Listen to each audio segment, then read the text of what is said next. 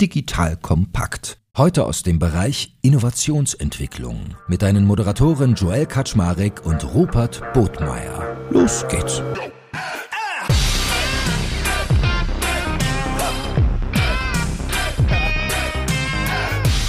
Hallo Leute, mein Name ist Joel Kaczmarek. Ich bin der Geschäftsführer von Digital Compact und habe das Vergnügen, dass ich teilweise dafür bezahlt werde, mit netten, kompetenten Menschen wie dem lieben Rupert Botmeier zusammenzusitzen und über die Zukunft nachzudenken. Und beim letzten Mal haben wir das ja schon ein Stück weit getan. Da haben wir nämlich darüber geredet, wie kann man eigentlich gegen Monopole wie das allseits bekannte Amazon anstinken und haben das liebevoll Beyond Amazon genannt. So, und das war, wenn man genau aufgepasst hat, mit einer 1 versehen. Heute soll nämlich Beyond Amazon 2 kommen. Das heißt, beim letzten Mal haben wir darüber gesprochen, wie stinke ich eigentlich gegen ein Monopol an. Und beim zweiten Mal gehen wir in Medias Res und reden darüber, wo starte ich eigentlich. Wir werden als erstes dafür über das Thema Kern-DNA reden. Also was ist das eigentlich? Warum muss ich dort anfangen? Und dann uns weiterhangeln und diskutieren, was für Impacts hat das eigentlich für mein Business und wie sieht das im Detail aus? Wie mache ich das eigentlich? Das heißt, heute versuchen wir wirklich mal viele Hands-on-Erklärungen zu geben. Und nach hinten raus treiben wir es bis auf die Organisationsebene runter, dass wir da auch sagen, alles klar, wenn wir das jetzt alles im Hinterkopf haben, was muss ich denn eigentlich für meine Organisation dann bedenken? So, that being said, lieber Rupert, schön, dass du wieder da bist. Moin, moin. Ja, schön, dass ich wieder dabei sein darf. Und ey, du sprichst ja immer so super nette Intros. Ach, das geht runter wie Öl. Manchmal ist der Flow da, ja, ab und zu. Cool. Hey, Rupert, komm, lass uns gleich straight reinstarten. Kern-DNA. Was ist das eigentlich? Also, mag man ja eigentlich kennen, so das, woraus man besteht, was man macht im Kern, die eigene Strategie, das eigene Denken, die eigene DNA, kennt man irgendwie. Aber an was denkst du, wenn du sagst, Kern-DNA ist so wichtig? Also ich verstehe unter Kern-DNA, dass man wirklich zur wesentlichen Essenz der eigenen Branche oder Industrie wirklich vordringt. Und um das irgendwie mal so plakativ mal runterzubrechen, was heißt wesentliche Essenz meiner Branche, das erkläre ich immer ganz gerne am Musikmarkt. Und wenn man sich zum Beispiel jetzt ein Spotify nimmt, dann ist ein Spotify ein Paradebeispiel, dass es schafft, sich gegen riesige Goliaths wie gegen ein Apple Music und ein Amazon Music halt zu behaupten. Ne? Und für Amazon und Apple ist halt Musik eins von vielen Business, für Spotify ist es Kern. Sie machen nichts anderes heißt so viel wie, sie müssen einfach tiefer schürfen als alle anderen.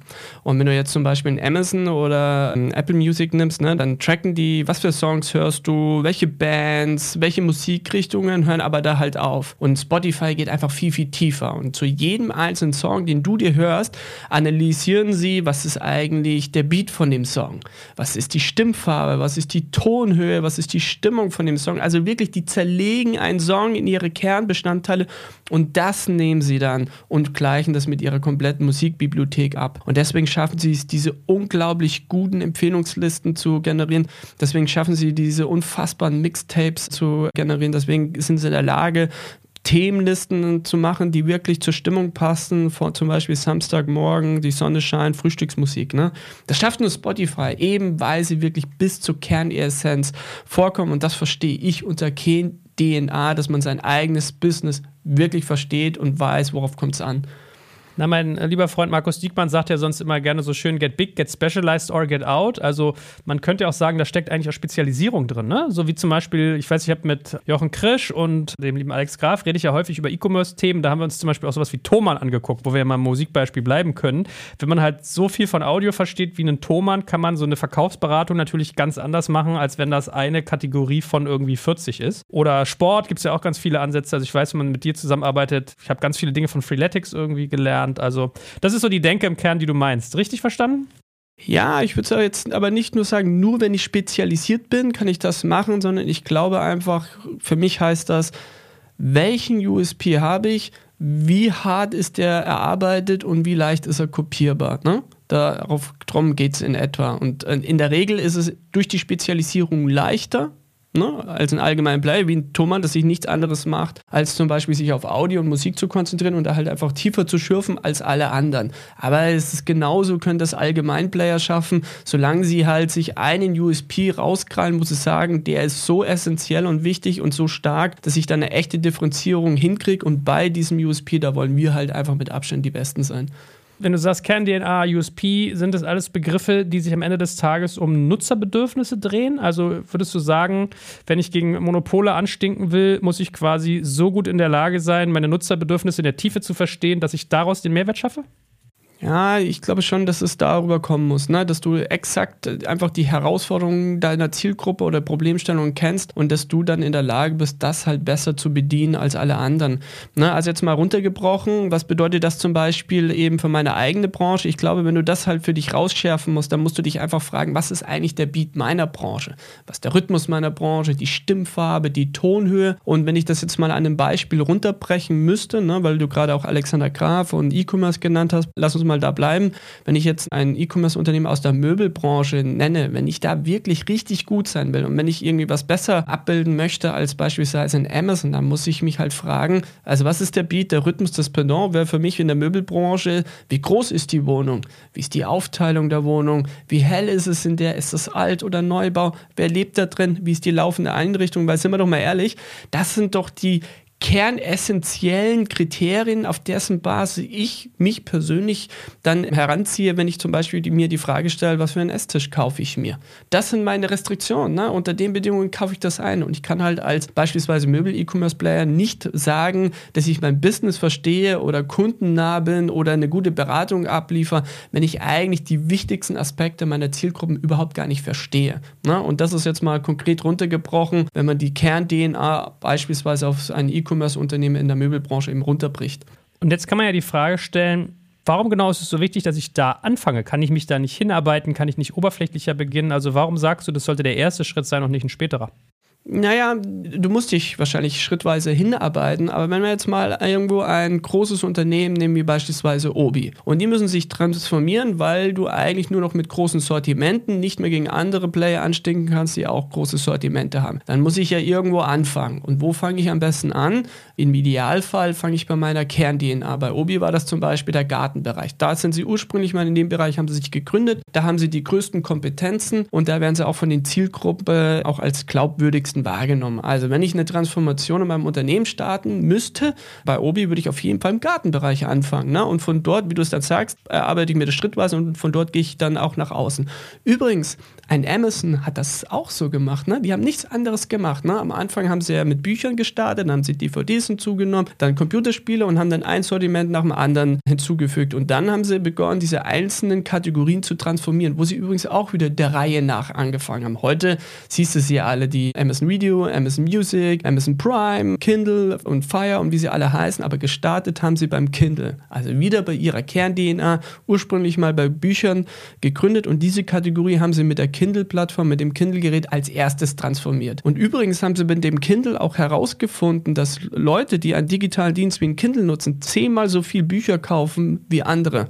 Und das war zum Beispiel dann der Grundstein dessen, warum die dann auf den Trichter gekommen sind, überhaupt ein Amazon Prime zu gründen, warum sie dort immer mehr digitale Dienste hereingepackt haben, also eben ganz simpel angefangen haben bei ihrer Kern-DNA Bücher, haben dort spannende Dinge herausgefunden, nämlich Leute, die digitale Dienste benutzen, sind mir treuer und kaufen mehr. Also sollten wir ein digitales Loyalitätsprogramm starten, wo wir so viele Dienste wie möglich reinpacken, weil wenn wir Dienste da reinpacken, dann werden die Leute auch häufiger bei uns bestellen. Na, und solche Aspekte kannst du dir dann einfach herausarbeiten und am, am Start, wenn du sowas machst, weißt du das ja nicht. Auch ein Amazon hat das initial nicht herausgefunden, aber einfach mal anfangen bei der Kern-DNA. Oftmals ergeben sich dadurch einfach eine Reihe von völlig neuen Themen, die du vorher am Anfang eines Projektes gar nicht auf dem Schirm haben kannst. Ich erinnere mich, ich habe mit dem Chef von Payback, dem Dominik Dominik, mich mal eine Zeit lang über das Thema Amazon und Monopole unterhalten. Und der hatte so ein lustiges Bild, vielleicht habe ich das auch schon mal bei dir erzählt. Der hat das immer so mit Schlumpfhausen erklärt. Der hat gesagt, das erste Schlumpfhaus, was angefangen hat zu brennen, war der Büchermarkt. Dann kamen irgendwie DVDs, dann kam irgendwie Elektronik, dann kam dies, dann kam das, dann kam jenes. Und irgendwann hat so das ganze Schlumpfdorf Feuer gefangen und Gargamel hat sozusagen Einzug gehalten. Das fand ich irgendwie ein ganz amüsantes Bild, weil es das ja ganz gut trifft, dieser Gedanke von einer, die Kern-DNA sukzessive auszuprobieren auszuweiten. Und irgendwann kommst du dann aber an so einen Punkt, wo du sagst, alles klar, jetzt habe ich mit Kern-DNA irgendwie an einer Stelle begonnen, aber ich habe mich halt so generalisiert, dass dann andere Angriffsflächen geschaffen werden, wo wieder andere Akteure mit der Kern-DNA fallen können. Ne? Also das ist so. Na gut, ich schweife ab. Nö, aber bei dem Bild mal zu bleiben, ich mag's, ne? Weil dann ist ja Kern-DNA als Strategie nichts anderes wie Phönix aus der Asche, ne? Aus dem abgebrannten Schlumpfhaus, aus der Asche was Neues anpflanzen, oder? Ist doch ein schönes Bild. Ja, finde ich gut. Ich überlege gerade, was es für ein Schlumpfpendant zum Phönix gibt, aber. ja, der Schlumpfphönix. sehr blau. Also, das finde ich sehr schlumpfig von dir, äh, dass du da auch was mit anfangen kannst. Gut, lass uns mal vertiefen. Was bedeutet das für mein Business? Also, welchen Impact hat das eigentlich? Was verbindet sich damit? Also erstens, wenn ich bei meiner Kern-DNA anfange und neue digitale Services aufbaue, dann stellt mich das als Unternehmen viel diverser auf und auch nachhaltiger auf, weil wenn sozusagen mir eine Umsatzquelle wegbricht, dann habe ich alternativ weitere Umsatzquellen, die das wieder auffangen kann. Für mich ist das strategisch gesehen wie eine Lebensversicherung, die ich als Unternehmen abschließe. Ne? Ich zahle Investment in neue Geschäftsfelder, die auf meine Kern-DNA einzahlen ein. Die ist aber wie eine Versicherung, die ich jeden Monat einen Beitrag zahle, die mich am Anfang halt was kostet. Wenn aber ich das sauber mache, dann äh, bedeutet das für mich, dass ich eben, wenn mir mein altes Geschäftsmodell wegbricht, im Idealfall ein neues habe, das mich eben auffangen kann. Das ist erstmal glaube, du bist einfach viel, viel nachhaltiger aufgestellt. Das zweite ist wirklich diese Wettbewerbsdifferenzierung, also etwas zu launchen, was eben nur ich habe und kein anderer und gleichzeitig wirklich im Alltag meiner Zielgruppen wirklich weiterhilft und so, dass ich mit denen permanent in einem Kontakt bleiben kann. Das ist sozusagen die zweite große Business-Implikation, die damit einhergeht. Und die dritte ist halt meiner Meinung nach, dass du halt dann einfach, wenn du das halt sauber orchestrierst und ausrollst, du dir halt sozusagen dein in Anführungsstrichen, ne, Peter Thiel sagt ja, ein eigenes Monopol eben schaffst. Also du baust einen eigenen neuen Markt auf und in diesem Markt, der ist vielleicht, also oder ein Teich, der ist vielleicht kleiner, aber in diesem Teich bist du der größte Fisch. Und es ist immer viel, viel angenehmer, in einem kleinen Teich der größte Fisch zu sein, als in einem großen Teich der kleinste. Ne? Und das sozusagen sich für sich strategisch und businessseitig eben zu erschließen, ich halte das einfach für total nachhaltig und sinnvoll. Und wenn wir es jetzt mal ins Gegenteil verkehren, Brauche ich das, um heutzutage eigentlich noch erfolgreich sein zu können? Oder geht es auch ohne? Also vielleicht kann man es ja mal zuspitzen. Naja, ich glaube halt einfach, in einem Markt, wo alle das Gleiche machen, gehen die Kunden halt mittlerweile einfach zum Besten, ne? weil du einfach Transparenz hast im Angebot, du hast Transparenz im Preis, du hast einfach Transparenz eben in der Verfügbarkeit. Also wo ist da noch die Differenzierung? Also was kann ich anbieten, was andere nicht anbieten kann? Und vor allem geht es mir halt einfach um das Kreieren neuer Wettbewerbssituationen. Ein Beispiel finde ich mega gut, zum Beispiel Blackmagic Design, ne? die haben im Grunde eine eigene Schnittsoftware, die konkurriert eben zu Apple Final Cut oder Adobe Premiere. Nur on top, wenn du halt diese Software kaufst, kriegst du eben kostenlos eine Hardware zum Schneiden. Ne? Das ist genial. Das heißt also sozusagen, die Software geben sie für lau her und du zahlst eigentlich für die Hardware. Gleichzeitig hast du die Software, um schon mal anzufangen, um eben die Zeit zu überbrücken, bis eben die Hardware kommt. Und gleichzeitig hast du einfach ein viel besseres Angebot, um gegen andere Player wie zum Beispiel ein Final Cut anzustecken, weil du nicht nur Software gegen Software antreten lässt, sondern du lässt Software plus Hardware gegen etwas antreten. Und das ist halt für mich die Situation, die du eigentlich heute schaffen musst. Ne? Also jetzt nehmen wir mal an, ich habe Produkt X und ein anderer hat auch Produkt X, dann packe ich aber zu Produkt X einen Dienst Y on top drauf, kostenlos, instant sofort zur Verfügung. Ne? Und dadurch kann ich halt einfach nochmal ganz andere Wettbewerbssituationen stricken, wo es nicht mehr nur noch allein um den Preis kommt. Ne? Weil darum geht es mir letzten Endes, welchen Mehrwert kann ich schaffen, dass am Ende des Abends nicht alles nur auf diese klassischen rationalen Faktoren runtergebrochen werden kann, nämlich Verfügbarkeit, Preis und kann ich sofort haben. Gut, wenn wir das nochmal ein bisschen zuspitzen. Also, wir haben ja gesagt, wir wollen da auch gerne mal ein bisschen ins Detail gehen, wie das aussehen kann. Kannst du da Menschen, die sich vielleicht auch nicht so intensiv mit beschäftigt haben, bisher mal noch mit ein paar Beispielen näher ranführen? Ja, also zum Beispiel, das war mal eine Idee, haben wir für XX Lutz gearbeitet. Da war unsere Empfehlung, sie sollten eigentlich eher zusehen, dass sie jetzt nicht das nächste Möbelhaus kaufen, das irgendwie nicht bei drei auf den Bäumen ist, sondern dass sie eher dahin kommen, technologisch sich aufzurüsten, um eben an diese Kern-DNA-Elemente, ne, zum Beispiel wie groß ist meine Wohnung, wie ist der Grundriss meiner Wohnung etc., dass sie an solche wichtigen Dinge halt einfach herankommen, um einfach eine ganz andere Grad der Empfehlung zu kommen.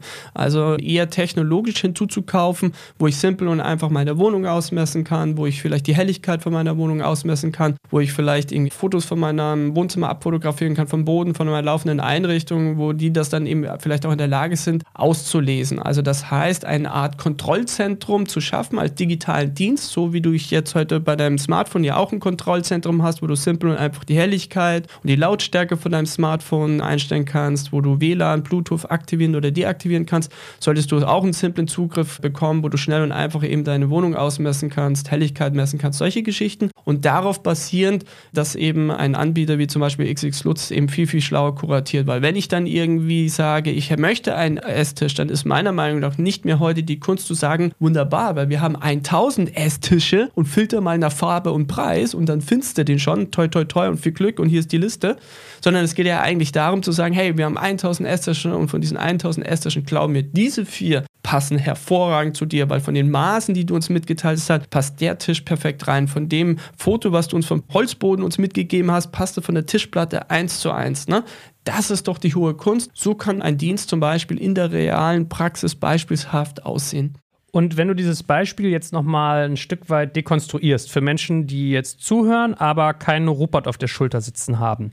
Was waren für dich die Erkennungsmerkmale, dass das eine Strategie ist, die für XXL Lutz irgendwie Sinn macht? Oder dass das auch ein Punkt ist, wo man rangehen sollte? Weil wenn man von außen oder manchmal, wenn man so betriebsblind wird, wenn man seit Jahren dasselbe macht, kriegt man ja sowas gar nicht mehr so mit. Gab es für dich da Elemente, wo du sagst, wenn das und das bei dir gegeben ist, dann solltest du genauso denken?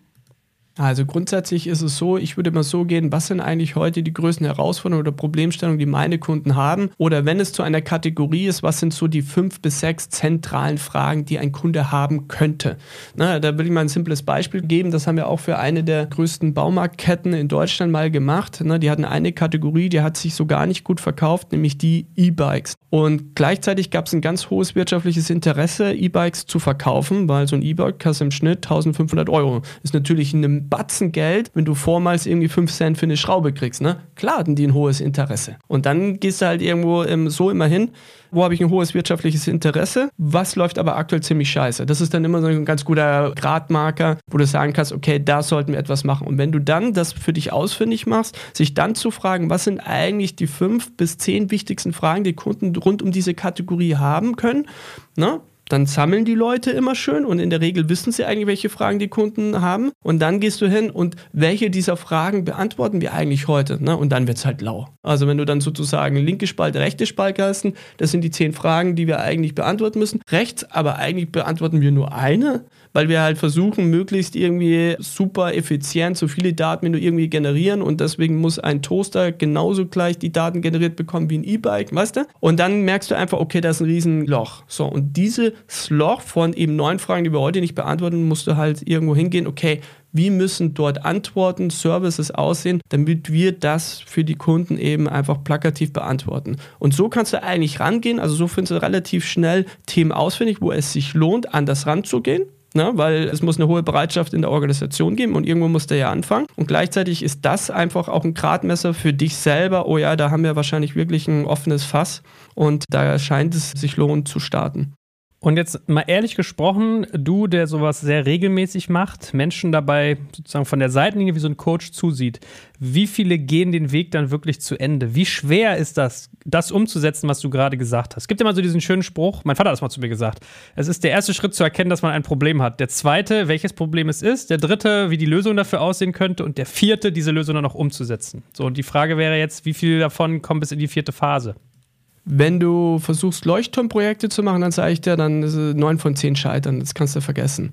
Sondern was du machen musst, etwas ganz Pragmatisches. Ne, ganz pragmatisch rausgehen. Also von diesen Aspekten, die du ausfindig machst, setzte initial erstmal nur eine einzige ein, ähm, um. Und möglichst eine, wo du sagst, können wir sogar leicht umsetzen, dass es simpel ist, damit du so schnell wie möglich ins Validieren kommst. Ne? Wir hatten ein anderes mittelständisches Unternehmen, da hatten wir auch gesagt, okay, wir haben eine große Idee, Ne, so müsste eigentlich sein. Von denen, wie es eigentlich sein müsste, könnten wir nur diese zwei einzelnen Aspekte direkt eigentlich machen. Wir könnten sie eigentlich relativ schnell umsetzen in drei Monaten. Also haben wir von diesen zehn Dinge, die es eigentlich brauchen, nur eins rausgenommen, haben das rausgeschält, innerhalb von drei Monaten umgesetzt und dann halt einfach live gestellt. Und dann validierst du zwischen, wie lief es vorher und wie läuft es nachher. Und in dem Aspekt war es so einfach, dass es einfach, weil es mehr vom Kunden gedacht hat, weil es in dem Fall auch von anderen Branchen inspiriert war, aber nur für Mechanik, die herausragend gut funktioniert, war es so, dass der Effekt war, dass in dem Fall die Conversion um 40 Prozent nach oben gegangen ist. Ne? Und das brauchst du halt. Diese kleinen Beispiele, wo einfach eine KPI mal sprunghaft nach oben geht, weil dann fangen alle das Rechnen an. Dann fängt einmal der UXler ein und sagt so, wow, das war eigentlich ein relativ simpler Kniff und nur weil wir einfach wirklich von der Kern-DNA kamen und uns von anderen Branchen haben inspirieren lassen und nur Dinge aufgegriffen haben, die eh gut funktionieren, haben wir plötzlich diesen riesen Effekt gemacht. Also vielleicht könnte ich in meiner Zeit noch viel, viel mehr schaffen, als ich sonst gebraucht habe. Das Management-Team beginnt plötzlich auch zu rechnen, weil sie denken, boah, krass, man, wenn wir mit einer Maßnahme so einen krassen Effekt auf unsere KPI kriegen, dann sind unsere ambitionierten Zahlen vielleicht gar nicht so ambitioniert und vielleicht können wir die eigentlich simpel und und viel einfacher und mit weniger Stress zu erreichen. Die Geschäftsführung genauso. Ne? Das ist ja das eigentlich, was du machen musst. Du musst eigentlich relativ zackig mit einer simplen Maßnahme der Organisation Sicherheit zu geben, weil das ist der Aspekt, was du eigentlich machst. Du managst Angst. Angst zu scheitern, Angst auf die falschen Themen zu setzen, Angst, dass es beschissen ist als vorher, Angst, dass man Umsatz verliert. Ne? Also die Angst, Umsatz zu verlieren, ist viel ausgeprägter in Organisationen als der Wille, neuen Umsatz zu generieren. So, und dem musst du Tribut sein. Deswegen guck schon, was möchtest du später haben, aber tu dir nur einen kleinen Aspekt erstmal rausnehmen, der sich eigentlich schnell und einfach umsetzen lässt, um eben einfach KPI sicher zu werden und dann hast du eigentlich die Dinge auf deiner Seite und dann entsteht Begehrlichkeit. So musst du das machen. Was sind denn so KPIs, die ich mir dann eigentlich anschauen sollte? Du hast ja gerade zum Beispiel gesagt, Umsatzwachstum war ja so ein Thema. Also muss ich mir andere Kernzahlen angucken, wenn ich auf einmal meine Kern-DNA ganz anders betrachte als vielleicht vorher? Boah, also es gibt nicht diese eine KPI, die ich mir immer anschauen konnte, sondern das hängt total projektspezifisch ab. Ne? Also wir hatten mal ein Projekt, das war aus der Telekommunikationsbranche, klassisches Telekommunikationsbranche-Problem. Neukunden werden viel besser behandelt als Bestandskunden. Jeder Bestandskunde kann ein Liedchen davon singen und jeder hat seine Erfahrungen da schon gemacht. Ne? So, und da war die Frage, wie können wir unsere Bestandskunden bessere Service anbieten, wie können wir die glücklicher machen, wie können wir denen mehr äh, anbieten, dass sie sich wieder gewertschätzt gefühlt. Ne? Und da ist natürlich die KPI, die du da äh, dir anguckst, äh, wie häufig kommen die wieder, verlängert sich der Lebenszyklus etc. Bei anderen Aspekten kann es die Conversion sein, wiederum bei anderen Aspekten kann es die Haltedauer sein, es kann die Engagementrate sein. Du musst es eigentlich pro Thema und Projekt definieren, nämlich im Sinne von, was möchte ich eigentlich erreichen und was sind eigentlich die KPIs, woran ich das messen kann, um zu sagen kann, ich habe mein Ziel eigentlich erfüllt. Na, aber so musst du rangehen. So, und in der Ausbringung kann das halt einfach immer was anderes sein. Gut, verstanden. Dann lass uns als letztes vielleicht noch darüber reden, was für Implikationen hat das für die Organisation? Also wir haben schon über Business Impacts geredet, wie sich das Geschäft verändert, aber es macht ja auch was mit so einem Unternehmen als Ganzes. Was ist da anders? Ich glaube, was man verstehen muss, dass die Idee, einen digitalen Dienst zu betreiben, eine völlig andere Idee ist, wie zum Beispiel irgendein Online-Shop. Das erfordert andere Fähigkeiten, andere Fachdisziplinen. Du misst auch teilweise andere KPIs und du brauchst dann oftmals auch eine andere Organisationsstruktur. Und die einzige Modellart, die ich gefunden habe, die organisatorisch wirklich funktioniert, ist zu sagen, ich habe Geschäftsmodell A, habe da meine Organisationsstruktur und ich habe dann dort mein neues Geschäftsmodell oder anderes Geschäft oder anderes Service und die braucht halt Organisationsstruktur B. Und ich baue das mehr oder weniger parallel auf gibt es zig Beispiele, wo das heute schon so stattgefunden hat. Nimm zum Beispiel eben Netflix, ne, die ursprünglich mal mit dem Verleihen von DVDs angefangen hat. Völlig andere Idee als ein Streaming-Service. Als sie dann auf Streaming-Service umgestaltet haben, haben sie sozusagen den DVD-Business in eine eigene Organisation ausgelagert, haben eine zweite Organisation gegründet, haben das Streaming-Business hochgezogen, während sie die andere Organisation vom, mit den DVDs abgefädet haben. Ne, auch Microsoft hat so gearbeitet. Ne? Am Ende des Abends, heute buchst du ja zum zum Beispiel das Microsoft Office ganz normal über ein Abo und über einen Cloud-Service. Anstatt früher mit Software-Lizenz. Könnte man sagen, ist immer noch alles beides Microsoft Office. Aber die Idee eines Cloud Microsoft Office ist eine völlig andere als die eines Software-Lizenz Microsoft Office. Heißt für mich, auch da hat Microsoft mehr oder weniger zwei Organisationsformen hochgezogen. Einmal das klassische Software-Lizenz-Organisationsmodell, hat dann parallel ein Cloud-Organisationsmodell hochgezogen, hat das parallel aufgebaut, separiert und eben dann eben hochgefahren. Und jetzt heute, nach 15 Jahre später, nachdem sie dieses Cloud-Business gestartet haben, machen sie heute mehr Umsatzgewinn und mit dem Cloud-Business als mit der Software-Lizenz. Heißt so viel wie die alte Organisationsform wird jetzt runtergefahren, die andere hoch. Ich kenne aktuell kein anderes Prinzip, das erfolgsversprechender ist, als diese Art heranzugehen. Also das ist die Implikation, die muss einem irgendwo klar sein. Was ich nicht machen kann, ist, dass ich das A unter eine Organisationsform unterbringe und dass ich das in Abteilungen zusammen mache. Das funktioniert so gar nicht. Da gab es zig Beispiele, wo das nicht geklappt hat. Nimm mal die ganzen alten Versandkatalogunternehmen, die E-Commerce und Versandkatalogen gesagt haben, ja, ist ja eigentlich dasselbe. Ne? Wir haben Ware, wir verschicken das und im Grunde tun wir nichts anderes als einen Katalog digital abbilden. Weißt du? Aber völlig andere Idee vom Business, andere Skills, du brauchst anderes Marketing, andere KPIs, die du trackst vom Kundenlebenszyklus etc. Ich glaube, da muss man realistisch sein, das muss halt einem klar sein. Ich kann sowas als kleinen Nukleus noch innerhalb der Organisation starten, wenn ich aber merke, das funktioniert, dann muss ich es irgendwann mal peu à peu auslagern. Ja, ich denke gerade so an das About You-Beispiel vielleicht ein Stück weit, ne? Dass man da eigentlich auch Otto-Kompetenzen hat, die man dann auf so eine neue Gründung raufwirft, holt sich vielleicht aber auch nochmal frisches Blut rein, weil am Ende des Tages ist ja auch oft so, neue Geschäftsmodelle erfordern manchmal auch neue Köpfe. Ne? Also ich weiß nicht, wie es dir so geht, aber manche Sachen ist ja gar nicht mehr so einfach mitzukommen, auch, auch als etwas älterer Mensch, was weiß ich, Snapchat, TikTok und so weiter, tun sich ja manche Leute schwer. Das heißt, wenn wir das jetzt nochmal ganz kurz zuspitzen, ganz zum Ende, was sind denn für dich so die Top-Gründe, warum man diesen Greenfield-Ansatz wählen sollte, eher, den, wie du ihn gerade beschrieben beschrieben hast. Vielleicht eine kurze Ergänzung, weil About You fand ich ein super Beispiel, weil die ja jetzt parallel ein anderes zweites Geschäftsmodell hinzugefügt haben, weil die ja auch ihre technische Infrastruktur an Drittunternehmen ja jetzt im Grunde zugänglich machen und du das buchen kannst. Und das haben sie auch erst innerhalb des About You Kosmos gemacht und jetzt haben sie diese technische Dienstleistung als eigene GmbH ausgelagert. Perfektes, mustergültiges Beispiel, wie du es machen musst. Du kannst den Nukleus innerhalb deiner Organisation noch aufbauen, aber wenn du merkst, es beginnt zu fliegen, dann musst du es auslagern, weil dann müssen Leute daran, die sich nicht auf das im Wesentlichen konzentrieren und nichts anderes machen und sich nicht durch das andere klassische About-You-Geschäft ablenken lassen. Magst du nochmal deine Frage wiederholen? Woran es liegt, was die Ursachen sind, dass Greenfield nur funktioniert? Das Problem ist einfach, dass du einen Formatwechsel mit der Zeit hast. Also das heißt, es gibt die Historie, wo du einfach etwas Neues kommt, das wird optimiert, optimiert, optimiert und dann gibt es halt einen radikalen Formatwechsel, der das einfach komplett dreht und dann wird der wieder optimiert, optimiert. Ja, das ist wie von 100 Jahre lang Verbrenner und jetzt plötzlich kommt das Elektroauto mit digitalem Geschäftsmodell, völlig andere Idee eines Businesses, das dreht es einfach im Grunde von schwarz auf weiß oder von links auf rechts, wie du willst. Heißt so viel wie, du hast nicht immer einen stetigen Steigen, sondern du hast schon immer einen stetigen Steigen im Optimieren und plötzlich gibt es einen Sprung. So, und diese Sprünge, diese kannst du nur beantworten mit eben einer Greenfield-Strategie und vor allem mit neuen anderen Organisationsformen. Du kriegst einfach nicht mit einer alten Organisationsform diese neuen Formatwechsel abgedeckt. Ne? Selbst in Desktop ist es ja heute schon so. Ne? Ist ja immer ganz witzig, weil früher hat ja die E-Commerce-Abteilung immer die ganzen Katalog-Leute immer ausgelacht und jetzt werden die ganzen E-Commercer auch ausgelacht von den ganzen Mobile-Leuten. Ne?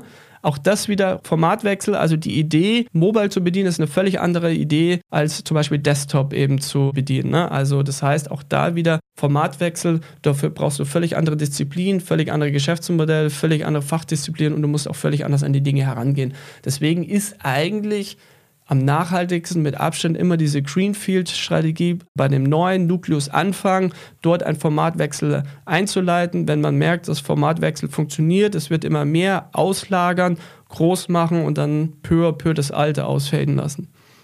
Vielleicht nochmal abschließend der Faktor Radikalität aufgegriffen. Also du hast ja gesagt, nicht so das Leuchtturmprojekt starten, sondern zehn kleine Initiativen und dann gucken, wie es funktioniert und welche davon am besten. Wenn ich aber an dem Punkt bin, dass ich quasi sogar auf Greenfield wechsle, muss ich dann sehr radikal sein? Oder wie sollte man das abmischen? Vielleicht als global gefragte Frage, Radikalität als Dienstleister kann ich ein Liedchen davon singen, von den Briefings, wo ein Kunde sagt, ich möchte zum Mars fliegen und dann operativ merkst du schnell, die wollen eigentlich nur mit dem Fahrrad nach Oberstdorf. Ne?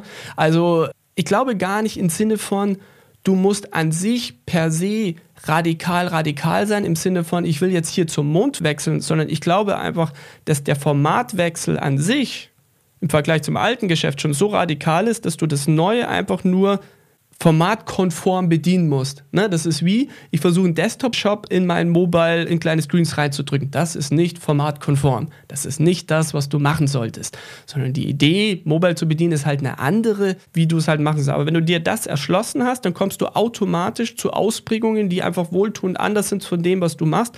Und das reicht. Und von dort aus kannst du dann optimieren. Du wirst nicht belohnt, wenn du der Erste auf dem Mars bist. Aber du wirst belohnt, wenn du fliegen kannst. Gut, lieber Rupert, ich glaube, das war ein sehr praktischer Blick auf dieses ganze Thema, wo starte ich eigentlich, auch mit vielen Beispielen. Worauf dürfen wir uns das nächste Mal freuen? Was hast du schon was überlegt?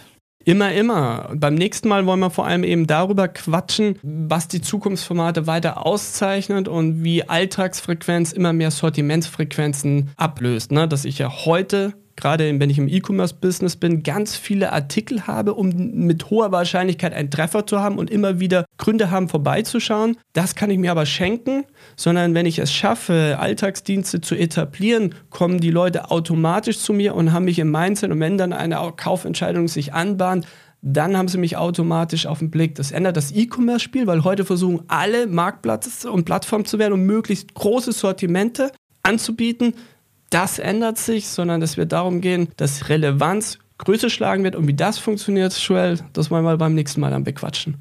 Hey, cool. Darauf freue ich mich doch schon und bis dahin bleib gesund, lieber Rupert. Du auch. Bis dann. Ciao. Danke fürs Zuhören beim Digital Kompakt Podcast. Du merkst, hier ziehst du massig Wissen für dich und dein Unternehmen heraus. Wenn du mit uns noch erfolgreicher werden möchtest, abonniere uns auf den gängigen Podcast-Plattformen. Und hey, je größer wir werden, desto mehr Menschen können wir helfen. Also erzähl doch auch deinen Kolleginnen und Kollegen von uns. Bis zum nächsten Mal. Jetzt kommt ein kleiner Werbespot. Aufgepasst. Du kennst es doch sicherlich auch. Der Frühling ist im vollen Gange, es müsste mal wieder geputzt werden oder auch ausgemistet. Also wir haben das Thema auf jeden Fall gerade, denn nach unserem großen Live-Treffen von unserem Business Club Makers and Shakers misten wir gerade unseren ganzen Keller aus und dabei gibt es auch Dinge, da habe ich gar keine Lust, die aufwendig ins Internet zu stellen, sondern suche Hilfe. Und zwar haben wir da einen spannenden Partner, den kennst du bestimmt auch schon, denn mit Rebuy kannst du deine gebrauchten Artikel, wie zum Beispiel Bücher, Musik, Filme oder Technik wie Smartphones, HiFi und vieles mehr verkaufen. Komplett stressfrei, ohne lästige günstiges Erstellen von Anzeigen und vor allem ohne stressige Kommunikation mit KäuferInnen. In nur 30 Sekunden findest du heraus, wie viel Geld du für deine Artikel bekommst und wenn dein Artikel im Lager von Rebuy angekommen ist, bekommst du das Geld ganz automatisch schon sechs Tage später ausgezahlt. Also, mach's wie wir, spar dir doch einfach das Text- und Abfotografieren deiner Schätze und besuche direkt Rebuy. Unter digitalkompakt.de slash Rebuy habe ich dir eine Weiterleitung eingerichtet und alle Infos findest du wie immer auch auf unserer Sponsorenseite unter digitalkompakt.de slash Sponsoren. Werbung Ende.